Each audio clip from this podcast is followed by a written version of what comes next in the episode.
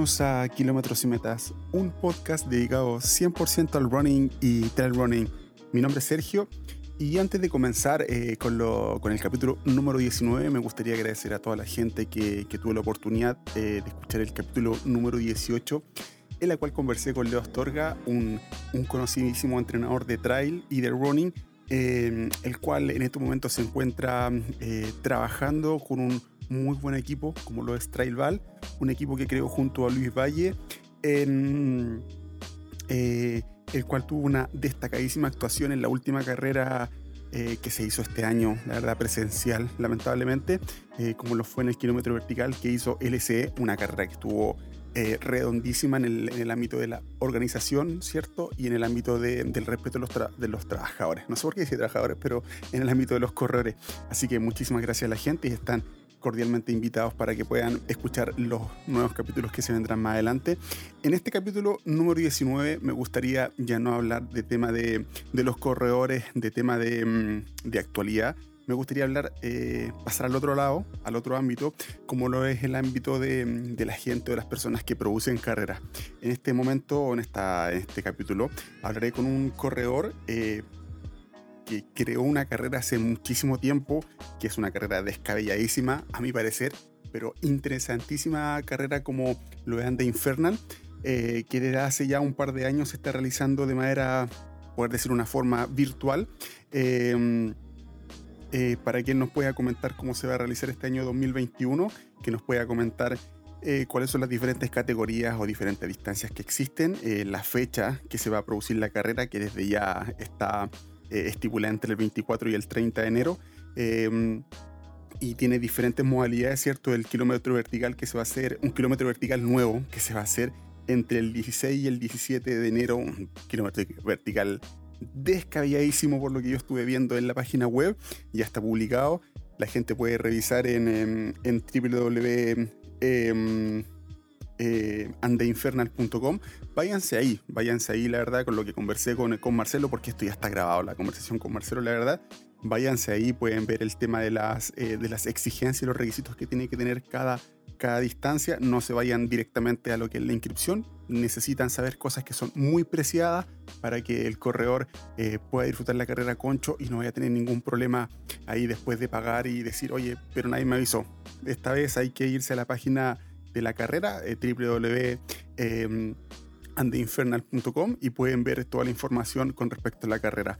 Muchachos, eh, una carrera descabellada, un ser, una persona que, es queridísimo de mi parte, eh, una conversación entretenidísima para que ustedes puedan verla, o sea, escucharla, disfrutarla, comentarla y bueno, como siempre, eh, Em, espero que les guste este capítulo, capítulo número, número 19 ya, así que aquí los dejo junto a Marcelo Rojas y su gran Anda Infernal. Recuerde que tienen eh, diferentes categorías, perdón, diferentes distancias, 15, 24, 35, tienen un kilómetro vertical como ya lo comenté, que se va a conversar ahí más concretamente en la, en la, en la conversación. Eh, tienen una carrera de 90 kilómetros, que, son 20 kilómetros de calle, 90, 35 eh, kilómetros que son en, eh, que son en trail running, modo trail running, y un kilómetro vertical descabelladísimo hasta, hasta prácticamente la cumbre del Cerro El Plomo y tiene otra distancia más que son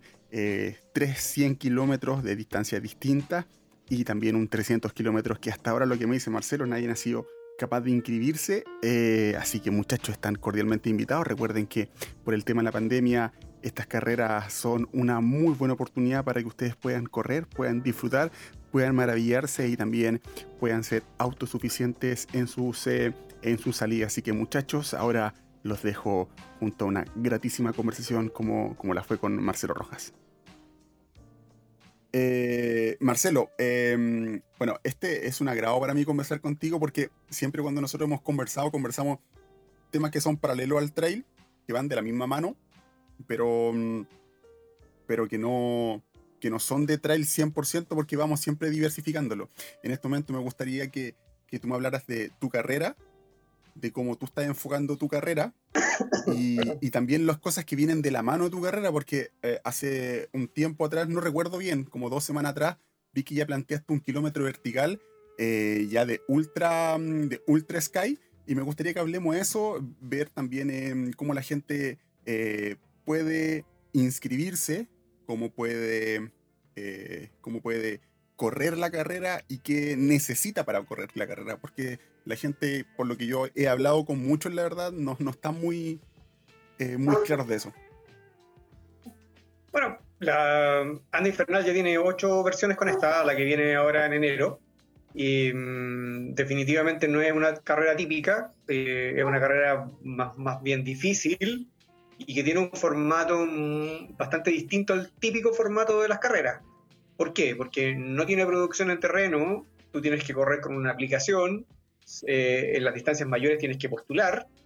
Em, en el fondo es una carrera bien distinta si tú, si tú la comparas con lo que hay en, en el mercado y, no es masiva tampoco. Justamente porque al ser complicada y, tener estos requisitos medio extraños, eh, hace que sea una carrera eh, no, muy, no muy masiva. Pero yo estoy contento con eso. No, no, hay drama con eso. Pero, pero para que la gente ya, yo por ejemplo como corredor que tengo, que, que tengo ganas de participar, ¿cuál es de partida antes de poder correr la carrera? ¿Qué necesito? Lo primero que necesitas es eh, inscribirte Tienes que pagar la, inscripción. ¿Ya? Primero, obviamente, lo que nadie hace es leer las bases. ¿Sí? Y las bases las tienes que leer con, con mucha atención, porque las bases de Andy Infernal son súper específicas, dada la, naturaleza distinta de la carrera. Eh, para, que, para que te hagas una idea, esto es como, como Barkley, donde se corre con condiciones muy distintas a las habituales y por lo tanto es necesario que el corredor antes de inscribirse lea bien las, las bases de la carrera. Una vez que tú leíste la fase de la carrera y te inscribiste en la distancia, aquí da lo mismo en qué distancia te inscribas, vale todo igual. Todo vale, este año vale todo 25 mil pesos. Ya sea que vayas a correr los 15 kilómetros, que es la distancia más pequeña, o un kilómetro vertical, o vayas a correr los 300K que están disponibles hace tiempo y que nadie se atreve a correr. Eh, también tenemos tres 100 kilómetros distintos, iguales a los otros 100 kilómetros por ahí que no voy a dar el nombre, que está lleno de figurines, pero en, en Anda Infernal no hay ni un solo inscrito en 100K y tiene tres opciones distintas, bastante más difíciles que las otras 100K, pero bueno, así es el mundo. Entonces, vuelvo a, a, los requisitos de inscripción. Una vez que te inscribiste, tienes que correr un circuito clasificatorio. Este año va a haber una diferencia. En atención a que el, eh, el San Cristóbal está con, con, restricciones de acceso y con, con, eh, con eh, aforo limitado, y ahí es donde nosotros tenemos el, el 14K de prueba. ¿Qué, es lo que busca el 14K? No es testear el corredor, sino que busca que aprendan a usar la aplicación. En el fondo es como una escuela. Perfecto. ¿Qué, me pasaba al principio? Hace dos o tres años, cuando implementamos el uso de la aplicación por GPS, llegaba el gallo a la meta, la mitad, te estoy diciendo, y, y oye, ¿cómo funciona esta cosa? ¿Y cómo, cómo tengo que hacerlo? Puta, ya está ya, vos estás en la partida. si no aprendiste dos veces antes y, yo no te voy a dejar salir a correr a la montaña solo con un GPS que tú no sabes cómo funciona. Claro. Entonces, el primer requisito fundamental e ineludible es que el tipo que va a correr a mi carrera tiene que saber usar el, la aplicación con el GPS, que es ViewRanger. Y ahí, este año pasó algo divertido porque la gran travesía de los valles nos copió el formato. Eh, yo estoy feliz porque nos haya copiado el formato porque en el fondo valida la idea de que, es bueno y, que es algo factible y que es algo que puede funcionar. Sin embargo, no usaron ViewRanger, usaron otra aplicación que se llama Suda, que yo no tengo nada contra Suda, pero es una chica application comparada con, con, con eh, ViewRanger, o sea, le, le pega 10.000 patadas. Básicamente, ¿por qué? Porque con ViewRanger tú tienes alertas si tú te sales del circuito a los 10 metros, te van a estar molestando. Claro. Eh, eh, te da instrucciones de voz respecto a, por ejemplo, si partiste un circuito y tienes un desvío izquierda-derecha, metros antes, la aplicación te va a decir, señor, usted tiene que doblar a la izquierda. Y, y, no tienes que mirar la pantalla, eso es fundamental. Porque uno cuando va a correr quiere correr, no quiere ir pegado a un teléfono y con el riesgo de tropezarse y caer. Eh, es absurdo pensar en que uno tiene que agarrar un teléfono y ir mirando si va bien o va mal. Claro, claro. La suma. Wikiloc, eh, Orux Maps, Suda, el mismo Strava, que es excelente para algunas cosas, no sirve para correr trail. no tiene ningún sentido correr con esas aplicaciones. Independientemente que probablemente detrás de esas aplicaciones hay gente seria que está trabajando y haciendo distintas cosas, no, no lo discuto. Pero para correr trail, yo ya me di vuelta por todo ese mercado, revisé todas las aplicaciones y, y hay una gran diferencia entre View Ranger y el resto. Bueno, aclarado ese punto, una vez que tú ya sabes usar la aplicación, nos tienes que mandar un circuito de, el circuito de prueba grabado. ¿Cuál es el objetivo de eso? Que tú pruebes el teléfono, sepas si el volumen está bien, cuánto te dura la batería, si entiendes las instrucciones, si sabes leer el mapa, no es nada difícil, ¿ah? en una hora tú estás listo ya. Pero hay que hacer esa pega, hay que, hay que darse la lata de aprender a usar bien la aplicación. Y lo interesante de esto finalmente es que no solamente te sirve para, sirve para la carrera, sino que te sirve para cualquier salida. Es decir, que una persona que tiene un teléfono caro, porque la mayoría tenemos teléfonos caros eh, y sofisticados, es absurdo que un corredor se pierda en la montaña por no saber usar bien su teléfono. Y ergo la aplicación. O sea, disculpa.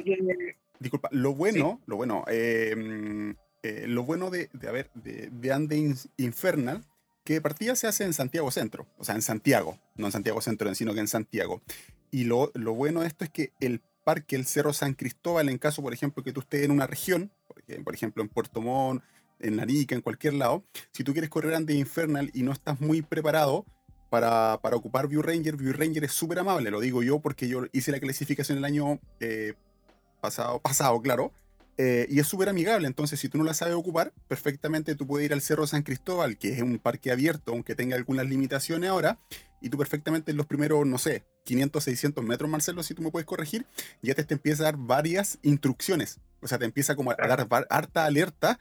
Entonces, en, ese, en esos pequeños 500, 600 metros que hay varias curvas y si vas a ocupar el mismo, el mismo recorrido anterior, ya tú vas a estar perito. O sea, te dar cuenta que, que, la, que la misma aplicación te va a estar avisando para que tú estés con tranquilidad para lo que se viene más adelante, que es un terreno, entre comillas, eh, inhóspito, si se puede decir de alguna manera. Y desconocido. Claro, claro, claro. Depende también. dime, dime, disculpa. lo, interesante es que mm, tú a los pocos metros te das cuenta que puedes ir seguro.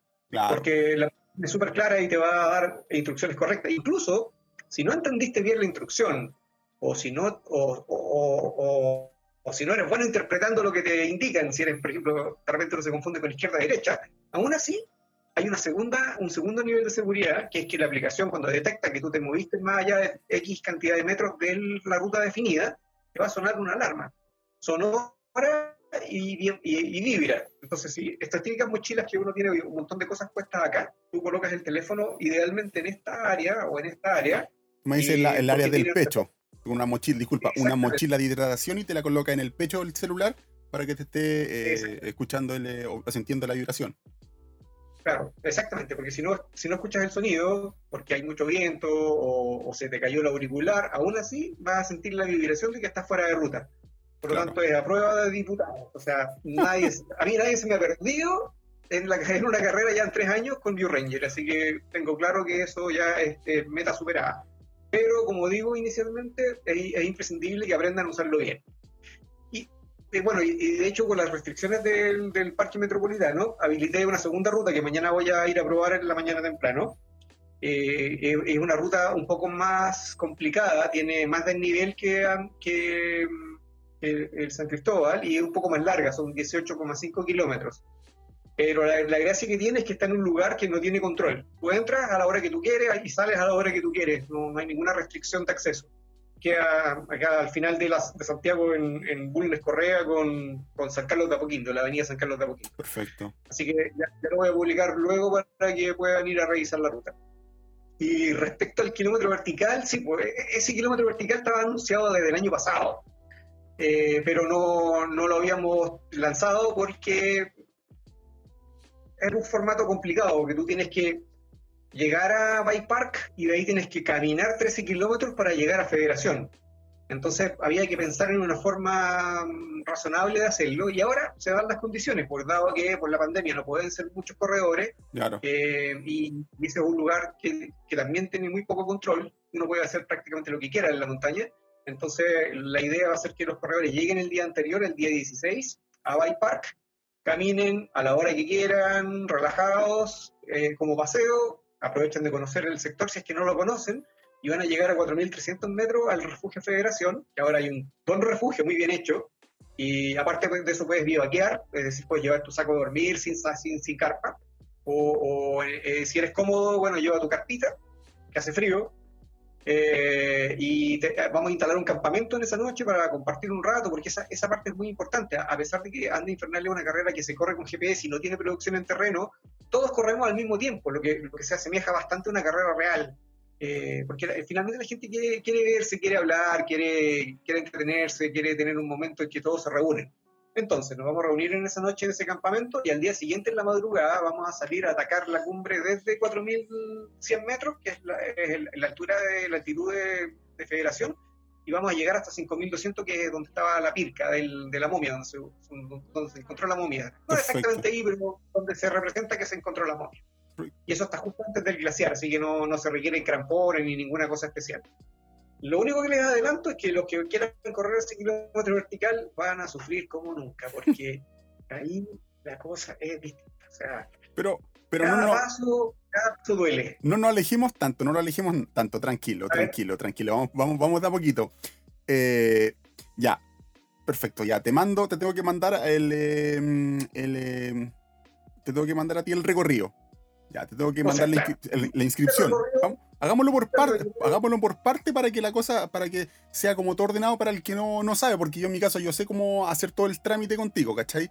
Pero para que tú lo expliques, para que la gente que esté como súper clarita, hacerlo como tú dices, a prueba de diputado, así pero súper claro, para que después no anden preguntando como, oye, pero ¿y qué hago yo ahora? ¿Cómo, cómo, cómo, ¿Qué tengo que hacer? No, o las cosas súper así, menos muy prácticas. Te tienen que depositar, ¿cierto? Te tienen que después el tema de, de mandarte a ti el, recorrido que, que, hicieron, ¿cierto? Eh, probar la aplicación. El, recorrido digital. Claro, y después, ¿qué viene después?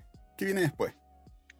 Una vez que eh, tú el recorrido, ya aprendiste cómo funciona la aplicación, tienes que mandar el registro, de, porque eso queda grabado en la aplicación, es automático. Una vez que tú inicias el proceso de acuerdo como nosotros te indicamos, dentro de la página web nosotros tenemos un video donde te explica paso por paso cómo se configura la aplicación, que no es nada difícil, y cómo se usa. Y ese, ese recorrido que tú haces queda grabado en, en tu teléfono y eso lo mandas tú, lo mandas a, a, un correo, está puesto en la página web, y nosotros revisamos algunas cosas. Por ejemplo, revisamos si tú hiciste la ruta de forma correcta. Sabemos cuántos te saliste, cuántos metros, dónde te saliste, a qué velocidad corriste, eh, etcétera. En general, los corredores les va bastante bien. Eh, la tasa de, problemas es súper baja. Y además que la puedes hacer las veces que tú quieras. Puedes recorrer ese, circuito de inducción las veces que tú estimes conveniente hasta que aprendas bien cómo funciona. Una vez que está perfecto, lo mandas. Eh, no hay requisitos de velocidad muy estrictos. Básicamente lo que nos interesa es que aprendas a usar bien la aplicación. Eso es fundamental porque cuando estés solo arriba no le vas a poder preguntar a nadie. Claro, claro, correcto. Y ahí viene una y una diferencia fundamental a correr con cintas a correr con GPS. ¿Y cuál es?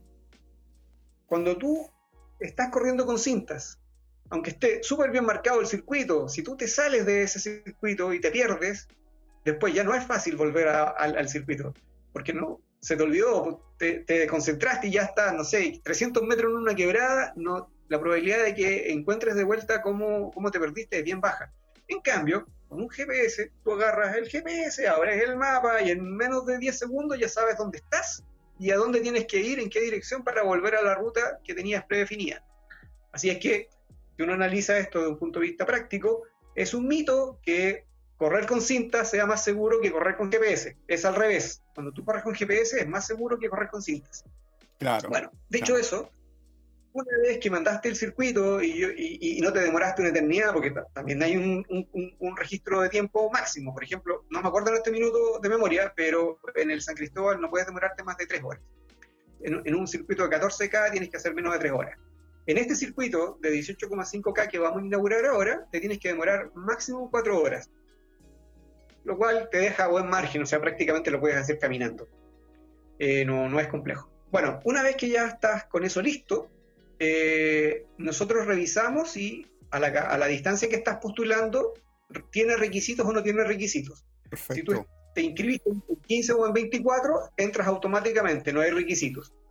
Pero si tú quieres postular a cualquier otra distancia, tienes que cumplir los requisitos, específicos que están escritos en la página web con detalle. Pero antes, antes de avanzar a la, a la siguiente, a la siguiente, quiero, antes de decir que, porque hay gente que, que, dice, yo quiero inscribirme en los 15 y en los 24, ya ok, agarro mi mochilita y me voy. Mm, coméntame un poquito cómo son los 15, que son, no son para nada fáciles, o sea, son abordables dentro de, de, una persona que tenga un, un ritmo menos estable de carrera, pero me gustaría que habláramos de estos porque igual son súper importantes e interesantes para que la gente eh, sepa tanto a lo que se enfrenta y tanto también a lo que va a disfrutar, porque eso es súper bueno. El corredor de trail lo que le gusta son dos cositas, disfrutar, disfrutar la carrera y los paisajes. Y yo creo que estas, estas dos distancias que son cortitas, que uno dice, son súper interesantes y son súper bonitas. Son cortitas en el papel, porque claro, uno dice, ah, 15K, luego en una hora y media, qué sé yo, ta, ta, ta, ta, ta, ta, pero, no, o sea, estos 15K parten en 3.000 metros, tienen mucho desnivel y el, la falta de oxígeno se siente. Entonces, eh, ¿qué es lo que hicimos con los 15 y los 24? Eh, los repensamos un poco y los reformulamos. Los lo diseñamos para que sea la puerta de entrada, más bien los 15 que los 24, porque los 24 son bastante exigentes. ¿eh? Los 15 son la, la, puerta de entrada para que tú conozcas de qué se tratan de Infernet. Eh, así que mi recomendación es que si alguien no tiene experiencia en altura y, muy buen corredor que sea, que haya corrido maratón, ultramaratón, yo le recomendaría que no se meta a los, ni a los 24 ni a nada superior hasta que hayan corrido el 15K. Pero los 15, ¿de dónde eh, parten? ¿De, qué, ¿De qué lugar parten? Los 15, parten desde Bike Park a 3.000 metros. Y Bike, Bike Park es desde ahí, desde Farilla, perdón, desde... Mm, Ah, ¿cómo se llama arriba? Esto es eh, Park, que está en La Parva. En La Parva, exactamente. Camino Farillones, lo primero que tú te encuentras como pueblo es el pueblito de Farillones, que es muy bonito. De ahí tú sigues ascendiendo y bueno, tienes varias alternativas. Te puedes ir a, la derecha a Valle Nevado, o puedes ir hacia La Parva o, al Colorado. Nosotros eh, estamos en, eh, La Parva. La Parva, tú terminas el pueblo de La Parva, sales del pueblo y sigues ascendiendo hasta el sector que se llama Pine Park. Y ahí es donde se realiza la carrera. Perfecto, perfecto, perfecto. ¿Ya? Entonces, en 15 kilómetros, tienes 1200 metros de desnivel, pero duelen mucho porque ahí tenemos prácticamente a, a 4200 ya hay como 60, 55% de oxígeno que está acostumbrado a tener acá disponible para poder respirar bien eh, a nivel de la ciudad o a nivel del mar. Entonces, cada paso cuesta y uno se agita y las pulsaciones suben, entonces es otra cosa correr ahí. Eh, por eso quería dejar, disculpa, por eso quería dejarlo súper claro para que la gente, eh, hay 15 kilómetros que son fáciles, o sea, una de las carreras que uno pesca, por ejemplo, de, latitud sur, de, mm, ¿cómo se llama esto otro? De, María, 15 kilómetros son súper abordables. Son, son muy abordables para todo tipo de corredor. Aquí son 15 kilómetros que, que hay que ponerle, como le dicen, aquí en buen chileno para que las cosas funcionen tal como uno quiere. Claro, de hecho en los 300 primeros metros, la gente, uno yo los miro de repente cuando veo que vienen por primera vez y claro, ya están así como preparándose para salir soplado y cuando dan los tres o cuatro primeros pasos y cachan que, uff, les falta el aire y se van a, se van a negro y te miran con cara de terror. No, claro. Eh, sí, yo, yo puedo, la primera vez que lo hice hace un harto tiempo que hice una salida barrida y a los primeros, no sé, 200 metros ya me estaba, eh, estaba entre que me empecé a quedar dormido, porque le hice, ah, voy a ponerle, voy a ponerle carne aquí para dar. No, no, padre.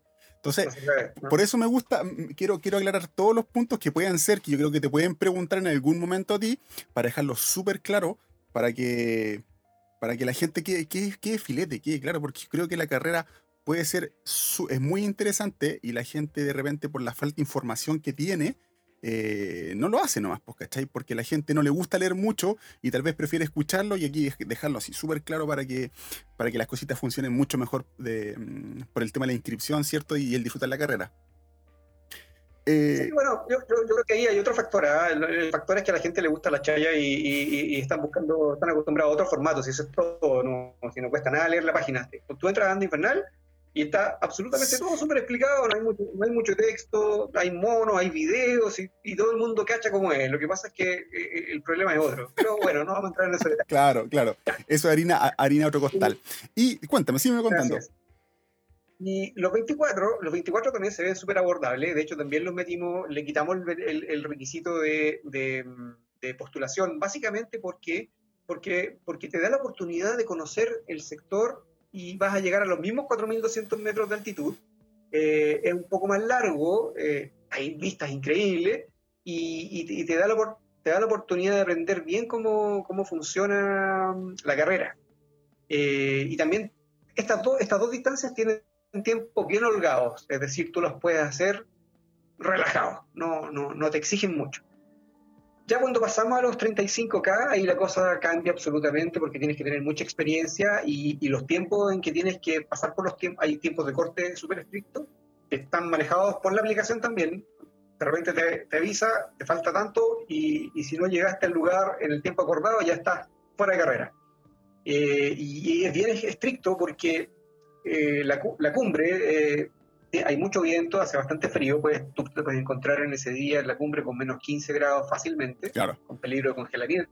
Entonces, si el corredor no va bien preparado y no subió en el tiempo que nosotros definimos, lo cortamos derechamente abajo y punto, y no hay, no hay nada que hacer, no hay nada que apelar. Pero disculpa, ¿los 35 em, de dónde parten? ¿Dónde, dónde inician los 35? Los 35 parten desde, desde la barba también. La barba también. punto donde parten los 5 los 24. Ya, perfecto. Los sentidos de giro como son circuitos circulares, los sentidos de giro pueden variar. Hay, hay unos que son al revés, pero, pero en este caso eh, parte ahí y termina, sube, tú subes el plomo, llegas a la cumbre, a la cima, y de ahí te devuelves por otro lugar, no por el mismo lugar donde viniste, eh, y conectas de nuevo con Bike Park. Súper, súper bien. Ya, y la, las vendrían siendo, y, y para esta, ¿cuáles vendrían siendo las, eh, los requisitos para poder correr la carrera? ¿De requisitos extras hay? Depende. Eh, 15-24 ya dijimos que no hay requisitos. Claro. Pues cualquiera cuando quiera. El único requisito obviamente es que tienes que leer las bases primero. Segundo, tienes que tener buena salud, compatible con la actividad física. Ninguna dolencia de tipo cardíaca ni, hipertensión por ningún motivo, porque en altura las cosas se manifiestan peor. Eh, luego tienes que haber hecho el circuito de inducción perfecto, sí o sí, y una vez que terminaste esas dos condiciones ya estás habilitado para correr 15 o 24. En los 35 tienes que ser un corredor que haya participado en alguna carrera de 70 kilómetros o más. ¿Ya? O tienes que ser un corredor de aventura, de estas carreras grandes de 100 kilómetros o más. O tienes que ser un, un montañista que tenga experiencia sobre 5.000 metros. Perfecto. No es necesario que sea un deportista, en el fondo, lo que, lo que quiero decir, sino que tengan experiencia en montaña sobre 5.000 metros. Si tú cumples cualquiera de esas tres condiciones, es decir, quieres un ultra trail de más de 70 kilómetros o un Ironman de más de 70 kilómetros o un maratonista que haya corrido, por ejemplo, la ultra de Licanray, esa tiene 70 creo. Sí, 70 tiene. Eh, entonces podrías estar habilitado para, para inscribirte en Ande Infernal y postular, postular, porque nosotros decidimos si te aceptamos o no. Perfecto. Eh, así funciona. Eh, una cosa importante este año respecto a, como es un año particular por la pandemia, eh, en caso de que la carrera se posponga, por, por ejemplo, ahora que estamos en fase 2 y no se pueden hacer nada, ninguna cosa los fines de semana, en este caso lo que, se hace, lo que sería es que se reprogramaría la, la carrera y si esa reprogramación no funciona, te devolvemos el 100% de la inscripción, incluyendo el, la comisión de vuelco. Ah, no, no, te van a pegar el, el mastique típico que están pegando todas la mordida grande esa. No, no te vamos a decir. Eh, gracias y el, quizás el próximo año o, te la reprogramamos en dos meses más sabiendo que no la voy a poder hacer y, te la vuelven a reprogramar y así sucesivamente. No, acá te podemos devolver el dinero. Acá es súper complejo porque aquí estoy hablando a, un nivel ya de, montaña como tal en la cual uno no manda, pues manda el clima. Pues. Claro, pero, pero en ese caso eh, lo que hacemos nosotros no suspendemos la carrera a menos que sea una tormenta inesperada, pero es poco probable en esta fecha. No, me, refiero, me refiero que aquí en esta carrera tú no la puedes aplazar en tiempo, por ejemplo, no puedes decir, puta, ya no la hago ahora en, ah, febrero, por ejemplo, la voy a hacer en abril, no, está jodido. No, no, exactamente. ¿Cachai? A eso me refiero. tenemos, tenemos una ventana de tiempo, de clima, de buen clima acotada. Incluso en el mismo día tengo una ventana de tiempo acotada para hacer cumbre. Claro. En correcto. general, en el, en el tú llegas a la una de la tarde a la cima y, y a la una de la tarde se empieza a cerrar. Aparecen nubes, pequeñas tormentas, algo de nieve, mucho viento. Eh, es raro que te toque un día completamente despejado. Aunque en Santiago la gente se esté asando de calor a 32 o más grados, arriba puedes tener menos 5, menos 10 fácilmente y con tormenta. En Claro. el verano. Claro que sí. Entonces, por eso hay dos, dos restricciones ahí en el fondo. Claro. Eso. Ya. Y después viene. Perdona. Disculpa, ya hablamos la de 15, ya hablamos la de 24, la 35, los requisitos ya que hay que tener, ¿cierto? Que empezaron a aparecer ya los requisitos como tales y después qué viene. ¿Y El de dónde se kilómetro vertical parte? tiene los el kilómetro vertical eh, tiene los mismos requisitos que los 35, ¿Ya? que básicamente prácticamente llegamos a la cumbre del plomo corriendo en, en- en- en velocidad en menos de 2,8 kilómetros. Ese es un detalle bien importante, ¿ah? Es un kilómetro vertical súper corto. En, en 2,8 kilómetros tú estás ya en, en la meta de sobrepasando los 1000 metros de nivel. En realidad son 1100. Wow, Eso, wow, es harto. wow, wow. Ese, ese está bueno, ese está muy interesante. Y de ahí de los 35, ¿qué, ¿a qué distancia saltamos después de ahí? Después de los 35 saltamos a los 300. ¿No hay 90, y tú ¿no hay 90 preguntarás- este año? Eh, sí, hay 90. La verdad, per- se me había olvidado. Sí, los 90. Por eso yo, yo digo, porque esa es, la, esa- a esa es la que a mí me interesa. Los 90 desde la plaza de armas ¿Ya? eh, son prácticamente días de carrera, ¿Ya? porque tienes que tienes 32 horas para terminar. Eh, el horario, esa es una carrera muy loca, porque tiene, tiene tres disciplinas. Tú tienes que ser, primero, corredor de calle por 20 kilómetros, ¿Claro? la plaza de armas hasta Farellones, hasta un- al final de las Condes. Luego te, te cambias ahí equipo, ahí tú tienes que autogestionar todo, porque todas estas carreras son de autosuficiencia, es decir, que tienes que tener una persona ahí que te, que te proporcione el equipo que vas a necesitar en adelante. Por ejemplo, supongamos que partiste en la meta como un corredor típico de calle, Pero- pero- quizás Pero quiero aclarar algo, algo súper práctico, porque como te digo, a mí esta es la que me, esta a mí es la que me gusta, no me gusta tanto la, la de 15, 24 que está ahí arriba, me gusta partir de abajo. Aquí en Santiago nosotros estamos en los aproximadamente 620 metros sobre el, sobre el nivel del mar. Ya, quiero, para yo decirte lo que a mí me gusta de la carrera, partí a los 620 y empezáis a correr 20 kilómetros y llegáis hasta el punto de hidratación, 50, o sea. Claro, y llegáis hasta el punto de abastecimiento en, en, como dicen, la ciudad, si se puede decir. Y ahí, en ese punto, es. ya ¿con qué altura ya vais? ¿Con 1000? 850, más o 850, menos. 850, ya pasáis, ya estáis subiendo 200 metros, ya. Y de ahí sígueme contando, disculpa. Bueno, y una vez que llegaste a ese punto, eh, nosotros llegamos al el, el punto de intercambio de trail a, a- a- de, perdón, de, de running a trail, se produce en la estación de servicio de la UPA que está en el kilómetro cero de Fariones. Entonces ahí tú puedes llegar, comprar isotónicos, comida, lo que tú quieras. Y también puedes tener una persona ahí que te espere para que te ayude con el equipo adicional que vas a necesitar. Supongamos que te espera con la mochila de trail, ¿Ya? más los bastones Claro. más comida, más hidratación, qué sé yo, lo que tú quieras. Ahí no hay restricciones, es un punto donde está permitido la asistencia externa. Y tú agarras tu equipo y de ahí tienes que ser trailero por 35 kilómetros. Hasta, vas a partir de ahí y vas a llegar hasta la Parva misma, hasta Bike Park. Eso tiene 35 kilómetros y un pequeño tramo de calle, pero es básicamente senderos, senderos, subir, subir, subir, subir, subir, subir. Muy entretenido. Y ahí ya tienes acumulado en el cuerpo 50 kilómetros y ascendiste aproximadamente 2.200 metros en 35 kilómetros. Claro. Ah, es duro. Por eso, por eso te digo, esa ahí me gusta, esa ahí me gusta. Viene siendo como un latitud sur, como el Tiltil Lampa, Claro. más o menos. Eso. Y, y sin asistencia. Claro. No hay ningún abastecimiento medio, tú tienes que ya empezar a, a- a gestionar tu agua. Tienes que tener calculado cuánta agua vas a consumir. Hay, hay un punto de abastecimiento que está indicado en la aplicación, eh, que es el río Molina.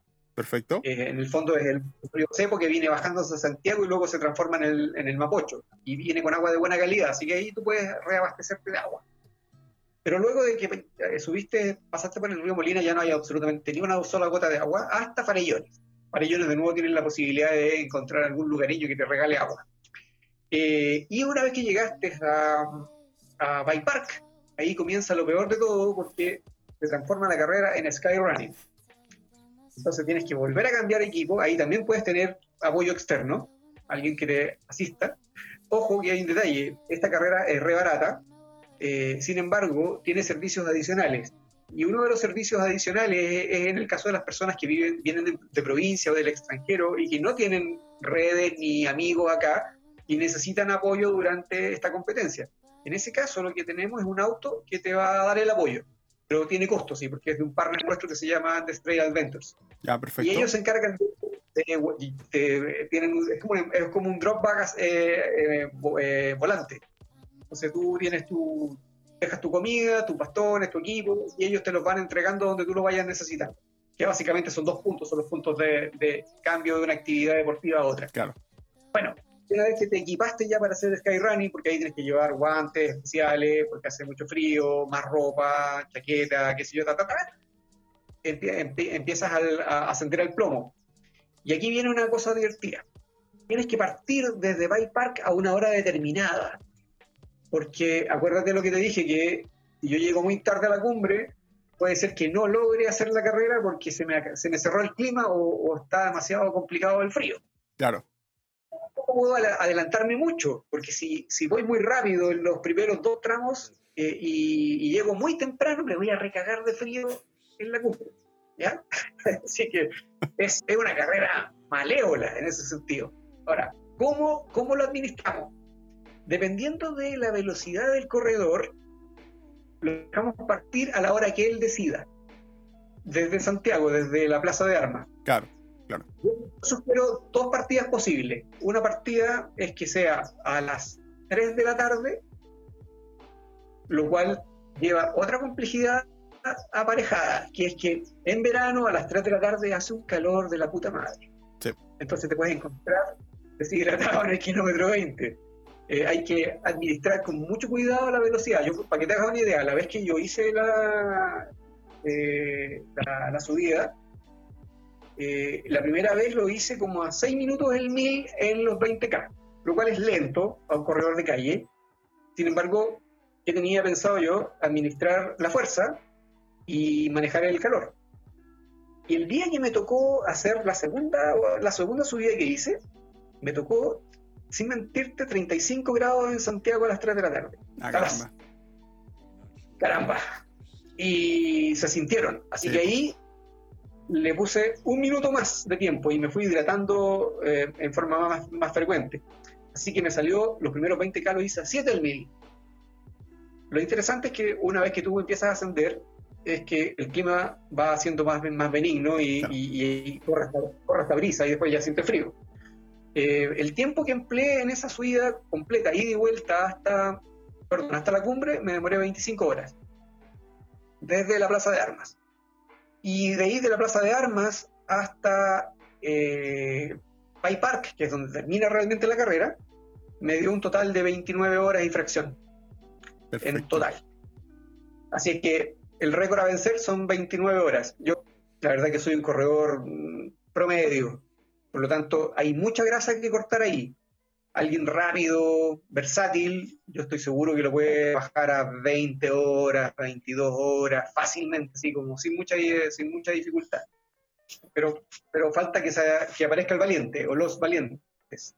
Claro. Oye, y para. Y, las. Ahora, ¿Ah? Dime. Esta carrera, ojo que se puede correr en formato individual y en formato postas. Sí. Porque también puede ser un trío de corredores que uno haga el running o otro haga el trail y otro finalmente haga el sky running. El récord ahí es bastante más estrecho. El, equipo ganador, hay tres equipos que han corrido ya esta carrera.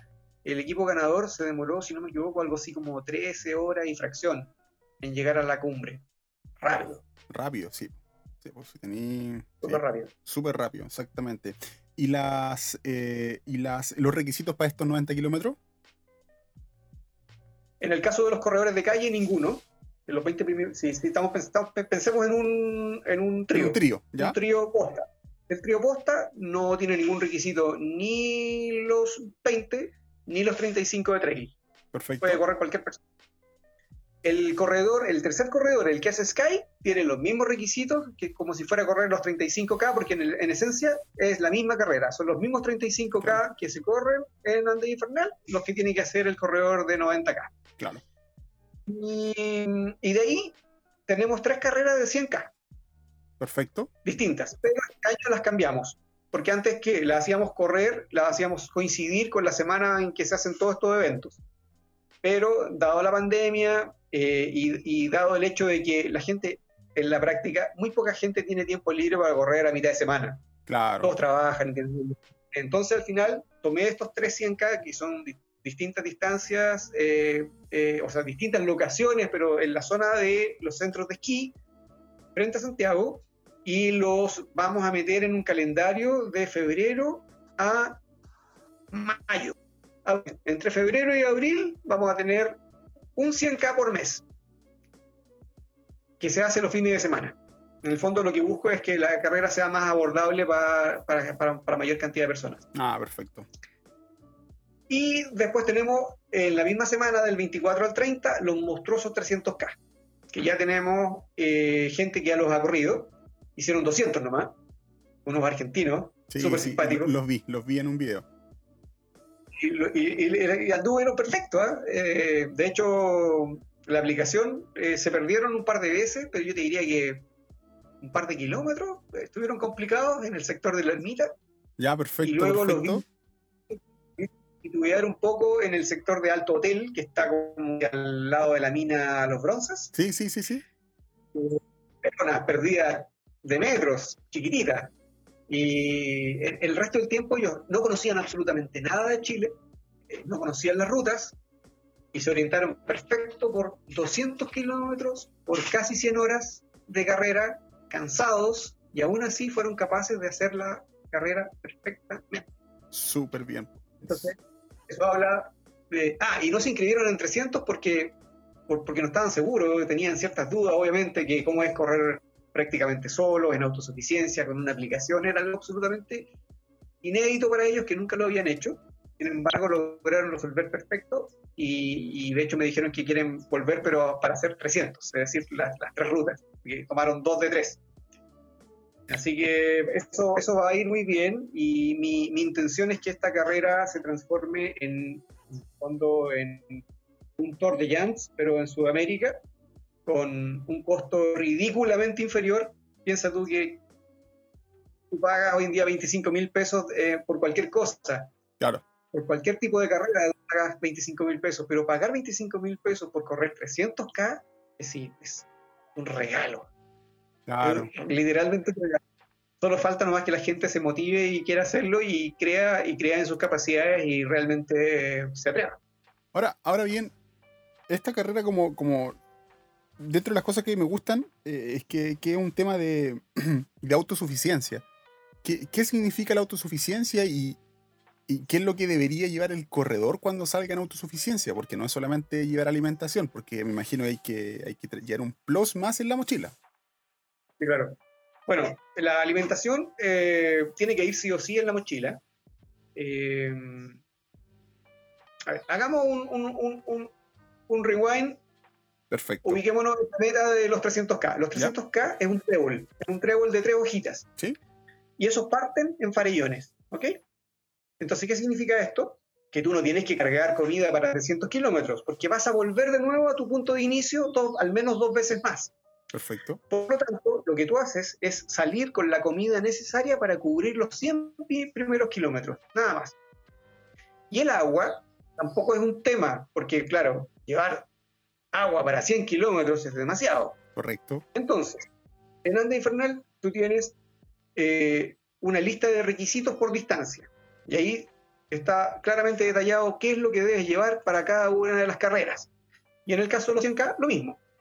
Lo que pedimos adicionalmente, y que es distinto de las demás distancias, en el caso de los 300K y de los 100K, es que los corredores deben llevar un filtro especial para agua.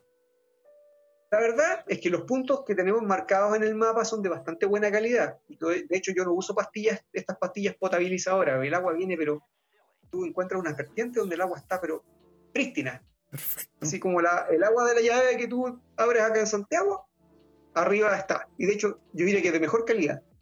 Está, pero impecable el agua. Entonces tú tienes puntos donde te reabasteces, por lo tanto no necesitas cargar litros y litros de agua. Eh, dicho eso, hay un detalle. Hay distancias donde la distancia, valga la redundancia, entre un punto de agua y el otro punto de agua es grande. Entonces, en esos puntos que tú tienes que estudiar previamente en el mapa, porque están marcados, eh, tú tienes que calcular cuánta es el agua que vas a necesitar. Perfecto. Y, llevar un poquito extra por si acaso. Como, como anécdota, los argentinos la pasaron mal en la Sierra de Ramón. ¿Ya? Piensa tú en esto. Venían bajando, bajaron de Farellones. Sí. De Farellones bajaron, se metieron al, al estero de Covarrubias, ¿Ya? subieron el San Ramón por atrás, pasaron por toda la Sierra de Ramón y, en ese paso por la Sierra de Ramón, llegando ya a, la provincia, se quedaron sin agua. Oh.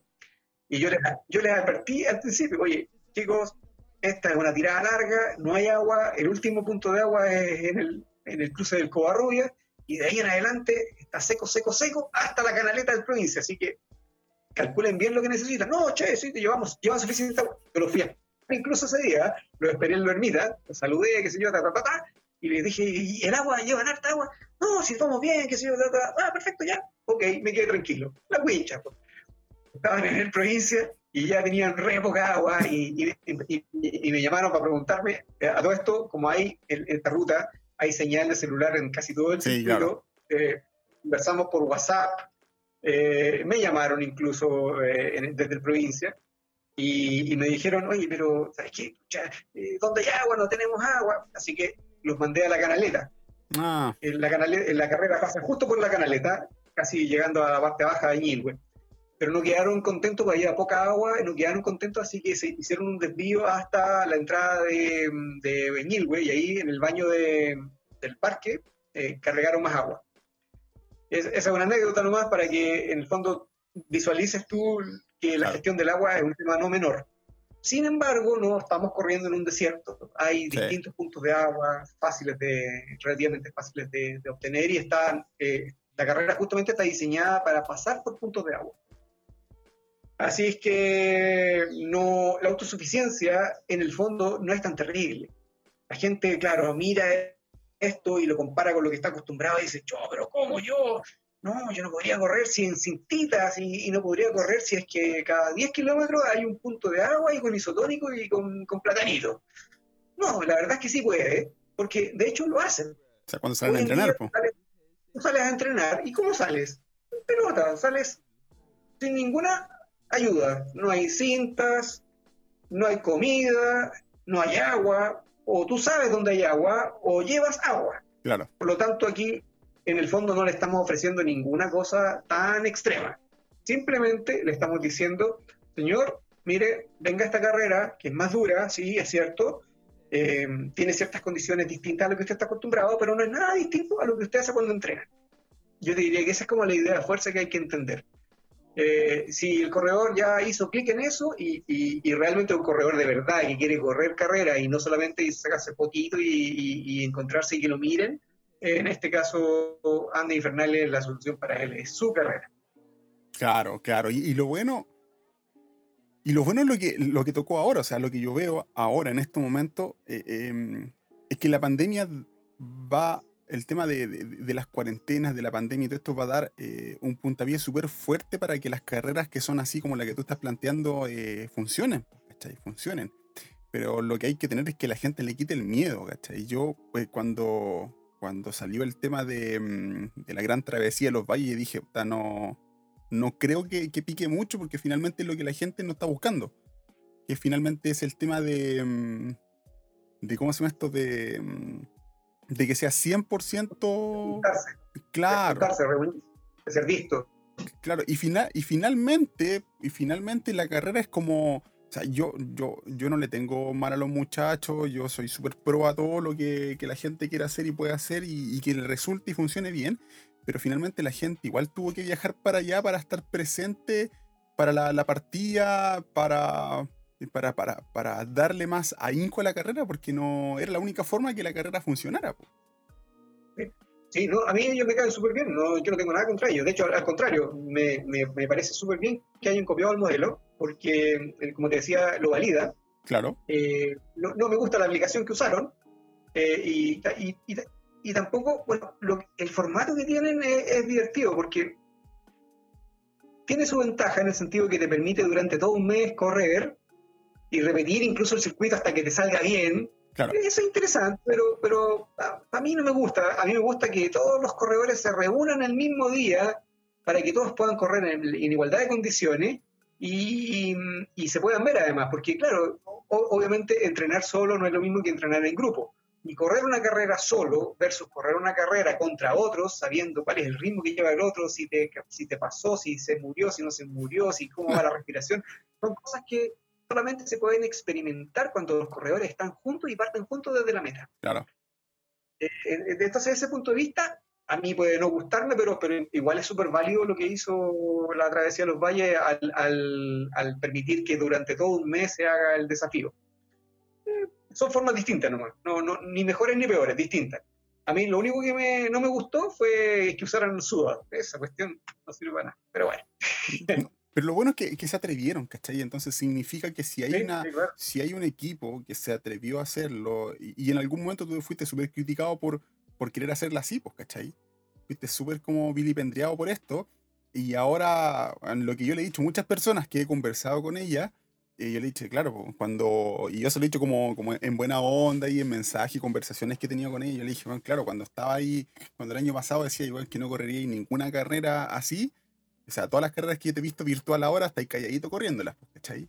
Y, y, con amor se los digo, así como, como, como, como no, es, no es de mala onda ni ofenderte, sino es que finalmente eh, hay que ocupar la tecnología, pues, hay que ocupar la tecnología y, y si uno no se atreve, puta, eh, no, no, no, no, no, ¿cómo se, es como no me el árbol del otro, pues, ¿cachai? Tenéis que quedarte calladito nomás y, y hacerlo nomás, pues, ¿cachai? Ahora bien, ¿la carrera cuándo iniciaría la carrera finalmente? Eh, está programado, de hecho las inscripciones están abiertas hace tiempo. Eh, no hay cambios respecto a las fechas, entre el 24 y el 30. La mayoría de las distancias se corren el día 29, sábado 29 y domingo 30. El kilómetro vertical es distinto, parte el 17, 16 de enero y termina el día, se, ejecuta la carrera el día 17.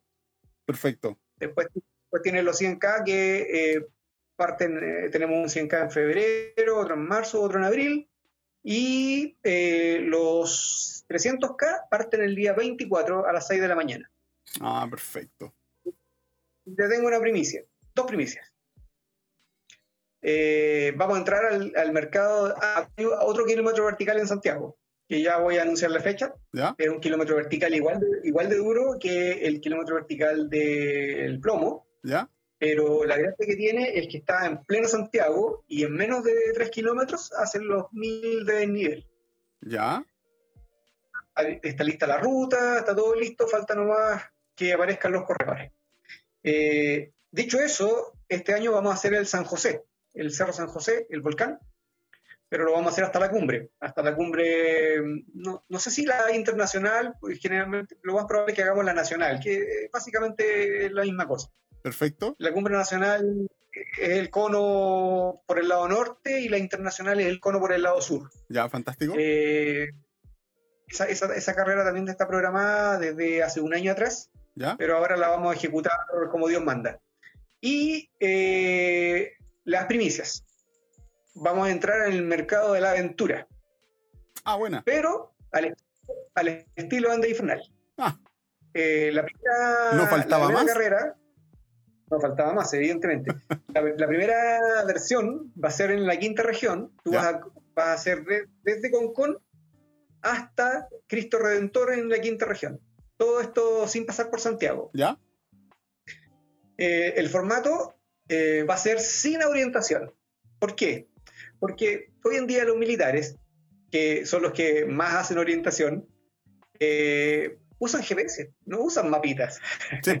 Entonces, no tiene ningún, además estamos en pleno siglo XXI, no tiene ningún propósito andar perdido durante la noche con unos mapas, más encima que la mitad de los corredores de aventuras en trampa y usan GPS. No lo digo yo, lo dicen ellos mismos. ¿ah? De hecho, se, armó hace poco en una carrera de aventura que hubo, se armó una polémica entre los corredores que estaban inscritos en el chat. ¿Ya? De unos empezaron a putarse que algunos, Pedrito y Juanito, hacía trampa y que usaba GPS. Entonces, para cortar ese problema, todos pueden correr con GPS y se acaba la tontera, además que la mayoría de los corredores se pierde de noche. Yo he estado en carreras de aventura y la verdad que una soberana lata estar cansado y más encima perdido. Eh, y como dije, los militares hoy en día, las milicias modernas, no usan los mapitas, usan GPS. Sí, Así que no tiene ningún sentido correr carreras de aventura con mapa. Así que se elimina el mapa, todos corren con GPS, obviamente con View Ranger, por lo tanto queda registrado qué es lo que hizo y dónde lo hizo y por dónde lo hizo y a qué velocidad lo hizo. Eh, tampoco pueden hacer trampa en el sentido que pudieran subirse arriba de, un, vehículo para, para, andar más rápido. Los va a detectar inmediatamente la aplicación. Y vamos a tener unos campamentos móviles. Vamos a tener dos campamentos móviles. Eh, cada equipo son un equipo de cuatro personas, donde al menos una tiene que ser mujer, eh, van a ser tres, tres modalidades deportivas. Primero vamos a partir con bicicleta. La bicicleta, hay, hay, otro problema con la aventura. Hay gallos que usan ruta, mm. otros gallos quieren usar mountain bike y otros gallos están eh, fascinados con las famosas gravel, que son unas bicicletas, eh, un híbrido entre mountain bike y, bicicleta de ruta. Sí, Entonces al principio dije, bueno, podría, podría dejarlos correr con, con, la bicicleta que quieran y les ponemos un pequeño castigo a la bicicleta que sea más rápida, pero al final es un cacho porque todos van a discutir respecto a cuál es el castigo, si el castigo es apropiado o no es apropiado. Es muy poco, los, los dueños de la bicicleta van a decir que es poco y los y lo de mountain bike van a decir que, o sea, perdón, los de mountain bike van a decir que es poco y, lo, y, lo, y los de gravel y de ruta van a decir que es mucho. Claro. Así que, cuento corto, todos deben correr con mountain bike. ¿Bien? Eh, como es una carrera pequeña, de nicho, no, no da eh, para tener tres categorías distintas. Así que se puede correr con ruta, con gravel y además con mountain bike. En una primera etapa lo vamos a hacer así nomás, con mountain bike. Otra particularidad que tiene es que dado que hay toque de queda y ese toque de queda no se va a mover hasta marzo por lo menos, eh, vamos a tener campamentos obligatorios donde tú tienes que llegar ah, ahí con el tiempo acumulado y llegas a este campamento eh, obviamente siempre en autosuficiencia, es decir, que cada equipo va a tener que tener un, auto de apoyo. El auto de apoyo les va a dar, qué sé yo, ayuda mecánica, eh, les va a dar alimentación en el trayecto y además les va a ayudar a montar este campamento que vamos a tener en algún punto de la carrera. Disculpa, ¿va a ser como tipo, disculpa, ¿va a ser como tipo la Extreme Atacama? No conozco Extreme ah, Atacama, así que no te podría decir. Perfecto.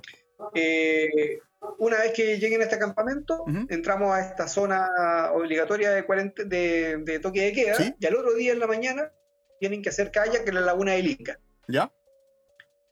Los kayaks van a estar incluidos dentro de la carrera para que no tengan que arrastrarlos por toda la quinta región. Ah, y, y, además van a tener que hacer un trail ¿ah?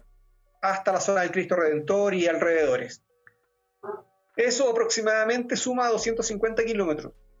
Bueno. Así que va a estar re entretenido. Y la, otra gracia que tiene este formato es que se va a transformar en una carrera más, más eh, física. Porque ¿qué pasa hoy en día? Hoy en día el, equipo que navega y que navega bien con los mapas o usa GPS como trampa, eh, ese, ese equipo eh, obtiene muchas ventajas y no necesariamente es el equipo más fuerte físicamente. Acá no. Acá todos van a estar como al mismo nivel y el que no le ponga va a quedar abajo en la clasificación, no va. Así que va, a ser una carrera bastante intensa, porque no va a haber mucho margen de error, pero sí van a tener que ponerle mucho power para poder correr. Van a tener que estar corriendo siempre. Así que yo creo que va a ser un formato re entretenido y así que se viene ligerito, voy a abrir las inscripciones pronto, en, unos días más. Y lo otro, lo último que, te iba a comentar es que eh, estuve hablando con Las, el mítico tipo que hizo... Eh, ah, en la Backyard. Marathon. ¿Ya? La Barclay Marathon. Pero él tiene un formato nuevo que se llama Backyard. Sí. El Big no sé cuánto Backyard. Eh, y eso lo vamos a hacer acá en Santiago también. Eh, estaba buscando una locación que sea más plana posible y creo que ya encontré una. Así es que pronto la voy a anunciar. Vamos a correr hasta, hasta desfallecer. tienes que correr durante 4,6 eh, kilómetros y el tiempo máximo que tienes para hacer ese giro es un loop siempre. El tiempo máximo que tienes para hacerlo es de una hora. Si tú llegas antes de la hora, puedes dormir un poco, hacer micro, micro siestas, o comer, o ir al baño, da lo mismo, pero una vez que pasa una hora, suena una campana y te tienes que poner en, la partida y dar otro giro más hasta que el último hombre aguante. entretenido el formato. Yo no sé si, no sé si lo correría, yo creo que no. Pero hay, lo hay, que tener, hay que tener ojo en eso, porque eh, aquí no es una cuestión de sexo, ¿ah? es una cuestión de sexo. Cuando, dale, cuando uno hace la, la backyard, cuando uno hace la backyard, no es un tema de sexo, es un tema de resistencia. y en este punto, cuando uno pasa una cierta cantidad de kilómetros, ya el sexo, como se dicen, se va a la basura y pasa a ser un tema de resistencia, porque el, último ganador de la backyard fue una mujer. No, no, el segundo lugar. El culpa, el segundo lugar. El, segundo lugar, pero, pero anduvo ahí a tres vueltas, no sé, nada, pero muy chica. Nada, pero. Nada, nada, nada. Pero lo que digo yo es que. Eh, ganó un belga. Claro, pero el tema de sexo pasa a una segunda oportunidad, así que no hay que decir, ah, puta, es que no, no, no. Aparte que las mujeres tienen, tienen un porcentaje mayor que los hombres en un tema de resistencia. Sí, yo, yo he leído que tienen mayor resistencia al dolor y, son bastante rudas en ese sentido, son, son bien hábiles en, términos de, resistencia, efectivamente. Oye, no me, no me voy a alejar, disculpa. sí, Disculpa, no me voy a alejar mucho de lo que me estáis comentando con respecto al tema de, esta última mm, competencia que tú vayas a estar haciendo entre Concon con Cristo Redentor. Eh, oye, me sorprendió bastante, quiero decirlo bastante, el tema de que la gente eh, quiera participar en todas las cosas, en todas las carreras, ¿cachai? Lo que, lo que faltaba es que alguien se, se arriesgara a producir una carrera así, ¿cachai? Con diferentes, diferentes tipos de disciplinas. O sea, por ejemplo, en mi caso, cuando yo lo vi por, por parte de, de Pablo de, mm, de Latitud Sur, cuando planteó su carrera, ¿cierto? Eh, yo dije, no, no, no van a haber muchos cupos, o sea, muchas inscripciones de personas y me sorprendió bastante que había mucha gente que está eh, interesada, ¿cachai? Simplemente que faltaba que alguien se arriesgara. Probablemente la gente está desesperada por hacer cosas, está aburrida. Claro. Yo así lo interpreto. Ahora, el formato no es novedoso porque el formato de la carrera de aventura existe desde los años 90. Claro. No sé, no hay nada nuevo bajo el sol. Eh, ese formato es el típico que hemos, hemos corrido todos. Pero lo novedoso, efectivamente, como tú dices, fue la cantidad de gente que, ojo, que una cosa es postular a inscribirte, eh, y yo, porque yo vi en los equipos, vi mucha gente que jamás había visto las carreras de aventura. Porque aquí en Chile ya hay un grupito de personas que, que son corredores de aventura y que tú los ves frecuentemente en, las Columbia o en las que hubo antes. Sí. Y sabes quién es quién. Tú sabes quién corre bien, quién tiene experiencia y yo veo muchos equipos nuevos. Entonces, un consejo, antes de meterse a una carrera de aventura, piénselo cinco veces. ¿Por qué? Porque primero tú tienes que conocer bien a tu compañero de ruta. Tienes que saber cuáles son tus capacidades reales.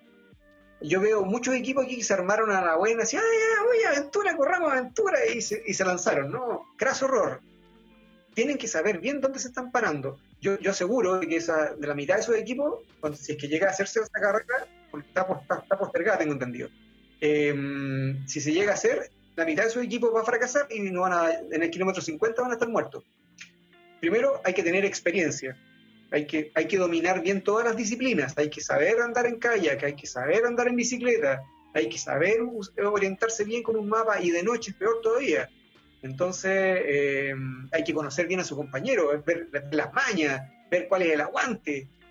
Eh, es súper difícil. Armar un equipo no es cosa de juntar cuatro pelagatos y aquí vamos. Yo, yo, te lo digo por experiencia propia. O sea, lo que más yo vi, lo que más me sorprendió era a mí que, que los primeros, no sé, 15 equipos, no le, no le voy a decir teams, que suena tan, tan gringo, eh, los, primeros, los primeros 15 equipos que habían, los primeros grupos que habían inscrito eran puros eh, traileros, pura gente del trail. Que tú lo veis, el 90% de trail, trail, trail. Y en algún momento hubo un switch en donde eran eh, dos compadres de trail y un ciclista.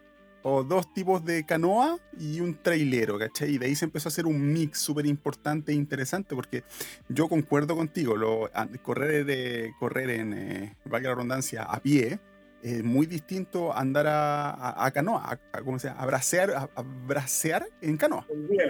¿Cachai? Si, tú, si tú, entrenas la, disciplina, si no tienes un buen equipo, además, ojo que eh, también en, la carrera de aventura antes pasaba mucho de que, claro, tú tenías un sit on top, que es el típico kayak de plástico donde vas sentado encima y que es básicamente una, una, es un estruzado de plástico nomás y punto, con un asiento dibujado en, el plástico, eh, o, y tú tenías que competir con un gallo que tenía canoa con quilla. Claro. Hay permiso, sí. una posibilidad. Lo mismo en las bicicletas, unas bicicletas de 5 palos o más contra bicicletas de 300 lucas de entrada. Claro. Con frenos de disco, eh, hay mucha diferencia ya desde el punto de vista del equipamiento. Pero si a eso tú le sumas además el poco fiato, la poca relación, el poco conocimiento de los integrantes en situaciones difíciles o en situaciones de largo desgaste, de agotamiento físico, eh, eh, es, un, es un tema que hay que pensar dos, tres, cuatro, cinco veces. Yo te lo cuento por experiencia propia, porque yo participé en varias carreras de aventura, algunas con mucho éxito y otras con fracaso absoluto. Eh, tengo tiempo para contarte una anécdota, ¿no? Entonces, mi primera carrera de aventura fue buena, fue súper buena porque eh, esta la hicimos en el año 99, creo, 99, sí, casi año 99, 2000. La, organizó Movistar y la, la productora era Meta, Meta, la misma productora de, de las carreras de Nike. Sí, sí, sí. Y en esa época nos tocó competir nada menos y nada más que con el equipo chileno de los infantes de Marina que había ido al Eco Challenge. El Eco Challenge es, la carrera más grande de aventura en el mundo. Entonces, ellas, eh, eran absolutos favoritos ellos. Pero no contaban con que el equipo nuestro era bueno para correr en altura. ¿Ya? Y en esa época eh, tuvimos que subir a San José. Perfecto. subimos hasta el refugio Plantat. ¿Ya? Estaba otro de los famosos en esta carrera, era el Luis Andaur, el tipo que subió el, el Kilimanjaro en bicicleta y el Ojos del Salado. Eh, así que nosotros éramos absolutamente el equipo del montón, nada favorito. Pero sin embargo, eh, empezaron a fijarse en nosotros porque en la primera salida íbamos liderando el ascenso al San José. Bueno. Y, y, y los cosacos empezaron a preguntarse, ¿quiénes diablos son estos huevones? y, empezaron a mirar para atrás y empezó la competencia, estaban como preocupados, yo los, yo los veía que miraban para atrás, para adelante. Bueno, cuento corto, después nos tocó el tramo de bicicleta, y en el tramo de bicicleta nosotros teníamos un integrante del equipo que tenía una bicicleta Aro 24, viejo. Aro 24, cuando en esa época se usaban las Aro 26 estándar. ¿Ya? No, no, no, y más encima se le salía la cadena cada dos kilómetros. Ah, caramba. Era un desastre de equipo. Era, teníamos buenos integrantes, éramos fuertes físicamente todos, pero teníamos equipamiento de segunda y de tercera calidad. Pero aún así, les logramos ganar por 13 minutos. Ah, caramba. Al, equipo más famoso de Chile. Le ganamos, le ganamos justo, pero le ganamos en buena 13 minutos, harta diferencia. Sí, pues, eh, ahí, ahí yo, por ejemplo, tuve una, decepción con, la forma en que eh, se, se, hace cobertura de las carreras. Porque en esa época estaba Karim Nur con un programa que se llama Deporte 2000. Sí, sí, sí. Y me acuerdo que, claro, yo dije, pucha, ya nos irán a entrevistar porque ganamos la carrera. No nos entrevistaron. Entrevistaron al segundo lugar al equipo del ejército. Y ahí, chuta, tú te pegáis el cachofazo de decir, oye, pero ¿cómo es la cuestión? El equipo ganador como nosotros y nosotros deberíamos estar ahí eh, recibiendo la entrevista, las felicitaciones. Nada, eh, fue una decepción grande, pero a la vez eh, me hizo entender de que sí teníamos las capacidades físicas como para hacer ese tipo de carreras. al final, tengo por ahí el video guardado. Hay una mención que dice, bueno, el equipo ganador fue Andy Fernández, fue todo el deporte.com, se llama el nombre del equipo. Y el equipo ganador fue y ahora vamos a entrevistar al equipo del ejército. 15 de cobertura para el equipo del ejército. Pero la satisfacción más grande puede ver a los, a los cosacos formados. Yo los conozco y les tengo harta buena, pero, pero disfruté ese momento porque el, el entrenador los formó y los retó. ¿Y cómo era posible que se hubieran dejado ganar por un equipo de civiles? Yo, eso, esa parte fue impagable. Bueno, esa fue la parte linda. Pero después corrí una carrera, de, eh, corrí varias carreras chicas, ¿eh? que organizaba ABP Eventos y ahí no iba muy bien. ¿Ya? Conseguí a una, a una corredora que era la Loreto Elizondo, que era seca para la bicicleta, y ganamos prácticamente la mayoría de las carreras. Ahí competían corredores buenos, como eh, ponte tú el. Eh, ¿Cómo se llama el triatleta? Cristian Bustos. Cristian Bustos, Rob, eh, Víctor González con, con, su partner Sergio, Guzmán. Guzmán y González. Y, y, cuando cacharon que le ganamos en todas las carreras, y, y, le echaron el ojo a Loreto Elizondo, y se la, se la convencieron para que se fuera al equipo y nos, nos quitaron a la corredora. Así que tengo ahí jugadas feas en, la aventura siempre. Siempre ha sido un, una, una, carrera complicada. Así que nosotros le dijimos a Loreto, oye Loreto, pucha, ¿sabes qué? Nosotros somos un equipo pobre, somos un equipo chico, no te podemos ofrecer todas estas cosas que te va a ofrecer el equipo de Víctor y de, y, de, Guzmán. Así que ya, ándate nomás y que te vaya muy bien y, felices. Y claro, de hecho, después ellos compitieron en Sudáfrica y, les fue bastante bien en las carreras de aventura.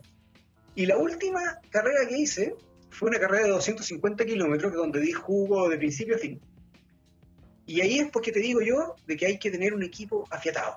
¿Por qué? Porque habíamos perdido a la Loreto y no teníamos reemplazante femenina. Imagínate, hace 20 años era mucho más difícil conseguir mujeres que estuvieran dispuestas a correr una carrera de aventura. Claro, claro.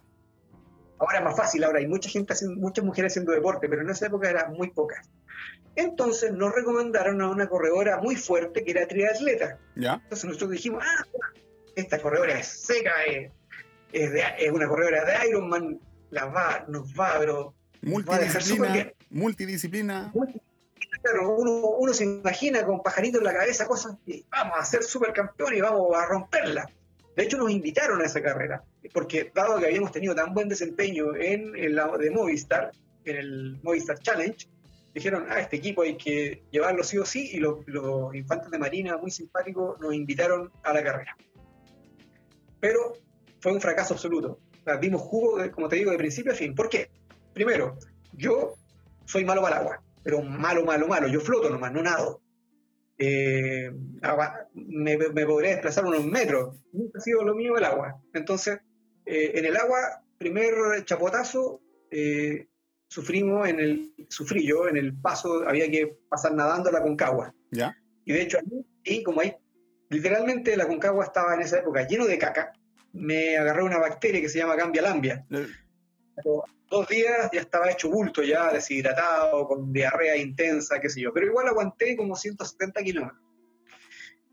Y otro detalle importante, eh, la corredora eh, de bicicleta, la de, la de Ironman, eh, no era buena para trabajar en el equipo, porque ella venía de un mundo donde se corre en forma individual. No, es un, no es un deporte colectivo. Entonces, nuestro primer error fue ese. Eh, chuta, invitamos a una persona que no era capaz de trabajar en equipo, es decir, que no era capaz de portar las deficiencias de los otros, pero también tenía deficiencias propias, que después las fuimos descubriendo en el terreno a todo esto nunca entrenamos juntos, simplemente la tomamos como experiencia. Entonces fue un total fracaso. Para, que te hagas una idea, para no darte la data completa, eh, llegó el momento en que teníamos que hacer trail y ahí cachamos que le tenía miedo a las pendientes. Si había una pendiente de 10, 15 grados, ya andaba como, como que estuviera pisando huevos. E, y, ahí cachamos que estaba complicada. Después nos tocó la etapa de cuerda de unos 40 metros de rappel y Yumar, y ahí también pasó con lo justo y cuando hizo esa etapa, derechamente nos dejó votados. Dijo, no, eh, la verdad que esto no es para mí y me voy. El comandante de, la carrera, el, director de carrera, que era el comandante del Regimiento 51 Infantería, llegó en helicóptero, la llevó a un lado, la trató de convencer de que cómo iba a dejar el equipo solo, que pucha, que ya habían llegado hasta esa instancia, que se quedara un poco más. No hubo caso. La mina agarró su bicicleta y se fue. Eh, ah, otra cosa, en, la etapa de mountain bike, donde ella era súper fuerte, claro, nos, nos retó todo el camino. Pero ya apúrense, pero ¿cómo tan lento? ¿Pero cómo si esto es fácil? Pero ya cuando le tocaba el tramo de trail, donde ella no tenía las competencias, nosotros la conteníamos y la ayudábamos. Claro. Porque así el equipo, el equipo es tan fuerte como su último, como su corredor más débil. Mm. Pero bueno, esa fue una experiencia que te digo yo que, me marcó y de hecho nunca más volví a correr carreras de altura. Eh, porque entendí que primero es una, competencia de alto costo y, requiere que tú tengas que tener un equipo formado, que entrenes juntos, que tengan una historia. Y si eso no pasa, cabros, mejor no se metan en carreras de aventura. Así de simple. Por, muy que, por, por, muy que atente contra el negocio, pero, pero es la verdad la carrera de aventura tiene un manejo especial y que si no lo domina, mejor no te metas ahí. Claro, claro. Pero no, no, no nos alejemos tanto del tema. Acabo de abrir la página Ande Infernal, ¿cierto? Que está, que está la, abrí desde, para la gente que lo puede hacer, ¿cierto? Desde su casa. Está en Welcu, lo pueden hacer desde Welcu o desde corre.cl. Perdón, perdón, perdón, perdón. Disculpa, te tengo que interrumpir ahí. No, Welcu no. ¿No? Tienes que entrar a andesinfernal.com. No, no, no, está bien, está bien. Ah, no, que voy, tú pones Andy Infernal 2021, ¿no? Sí, pero, pero no, no, no quiero que entren directo a Huelco. ¿Por qué? Perfecto. Porque si tú entras directo a Huelco, eh, no lees todo lo que tienes que leer y todos los recursos que están disponibles en Andes Infernal. Huelco solamente es la, plataforma de inscripción. Ya, perfecto. yo tengo súper escrito ahí en letras grandes de que deben que entrar a andeinfernal.com para que vean todos los recursos disponibles vean cómo se usa la aplicación, vean, lean las bases con detalle, y una vez que ya tienen todo claro, recién ahí pasamos a, la etapa de inscripción dentro de vuelo. Súper bueno haberlo, haberlo dicho porque, porque la gente, ¿qué es lo que hace? La quiere hacer rápida, ¿no? ¿Cachai? Lo que yo hice, eh, www nomás, eh, o sea, o ande infernal, tú te vas a dicen dónde se paga y listo nomás, la, hacemos muy corta. Entonces, ande, de hecho, perdona, me, pasaron dos cosas divertidas, o sea, no, no sé si divertidas, anecdóticas con, con, el tema. Me pasó que un corredor hizo lo que tú dijiste. Entró directo a Huelco, la hizo rapidita, así me inscribo, tac, tac, tac, un minuto y listo, ya, estoy inscrito. Y, pasaron, no sé, 30 días y yo no, no veía que hiciera ninguna pregunta, ni, ni, ni mandaba el circuito, entonces lo contacté y me dijo, ah, pero es que yo no leí eso, pero ¿cómo? ¿Y por qué tengo que hacer el circuito de inducción? ¿Por qué tengo que hacer esto otro? Y hay, hay una lista de, implementos, no, hay, mucho, muchas cosas, no, yo no lo voy a hacer. Sorry, le dije yo, pero está súper establecido, tanto en Welcu como en la página, de que tú tienes que leer las bases y una vez que tú te inscribes, te tienes que adecuar a las condiciones de la carrera. Y las condiciones de la carrera son esas. Esta no es una carrera como cualquier otra y por lo tanto tienes que respetar esas condiciones. Ese fue un caso. Y después me tocó, me tocó otro caso de una chica que conoce la ruta del plomo, es una excelente corredora, es rápida, ha hecho varias veces la cumbre, pero no quería hacer la ruta de inducción. Entonces, de nuevo, ¿por qué no quería hacerla? Porque en el fondo, yo ya la entiendo, ella dice, oye, pero ¿para qué quiero hacer la ruta de inducción si yo me conozco la ruta de memoria? Claro. Y eso es válido. Pero hay dos cosas que hay que considerar. Una, todos tienen que estar en las mismas condiciones. Sí. Por lo tanto, todos tienen que hacer la ruta de inducción. Y lo segundo es que hay momentos en un corredor cuando, cuando le afecta la altura, puede tomar malas decisiones. Claro.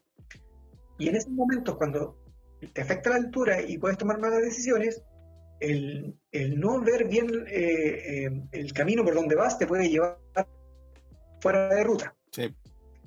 Es más, si la cumbre se te tapa o, en cualquier distancia, en cualquier posición de ruta, tienes visibilidad casi cero, el GPS va a seguir funcionando, pero tú no vas a ver nada.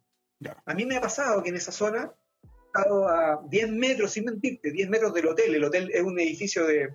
El hotel de Valle Nevado un edificio de 10 pisos, por lo menos. ¿sí? Es una gigante, una gigantesca pero cuando está todo cubierto, tú no ves nada. Puedes estar a 200 metros del hotel y no vas a ver no, sí, es correcto, ni una cosa. Una vez me tocó, me, tocó el caso de que yo estando, sin mentirte, 10 metros al hotel, recién lo vi.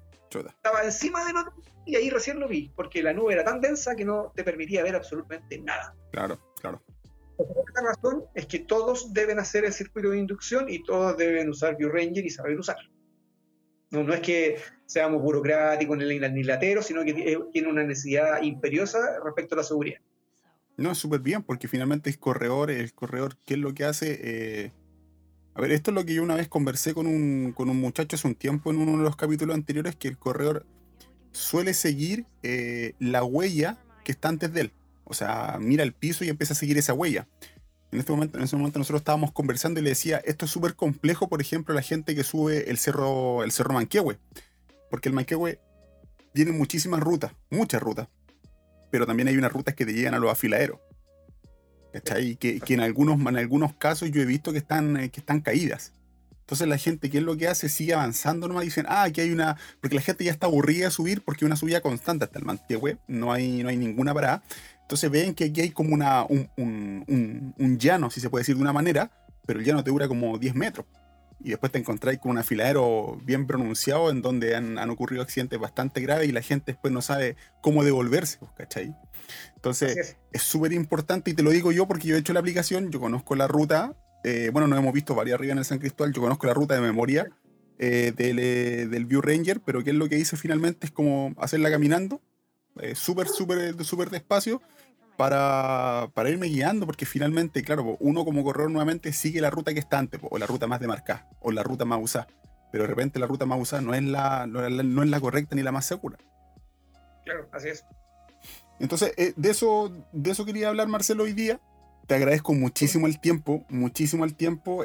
espero con ansia el 24 de enero. Entre el 24 y el 30 de enero se va a hacer la carrera. Ya anoté todito para, para hacer después toda la, la introducción de esta carrera para que mm, la gente pueda estar al tanto, pueda, pueda disfrutar la carrera eh, y más que disfrutar la carrera, se atreva a la carrera. Se atreva a la carrera, ese atreverse a la carrera, bueno, quitarle el miedo. Estamos en el 2020, en donde es un año que no se hizo nada finalmente, en donde la gente, bueno, eh, tuvo que aprender a entrenar en la casa, a entrenar con limitaciones, buscar nuevas formas de eh, buscar pasatiempos nuevos y, y, volver a la realidad va a ser distinto. Y esta es una forma buena de volver a correr y, aprender a ser autónomo. Así es. Y, se pudieron aprender todas esas otras cosas que han aprendido perfectamente ahora. De hecho, van a poder. Eh, tienen una batería gigante de alternativas en Ande Infernal. Tienen 8 o 10 carreras disponibles. Eh, y no es nada difícil aprender a hacer esto nuevo. Eh, y además no tienen ninguna otra alternativa. Claro, claro.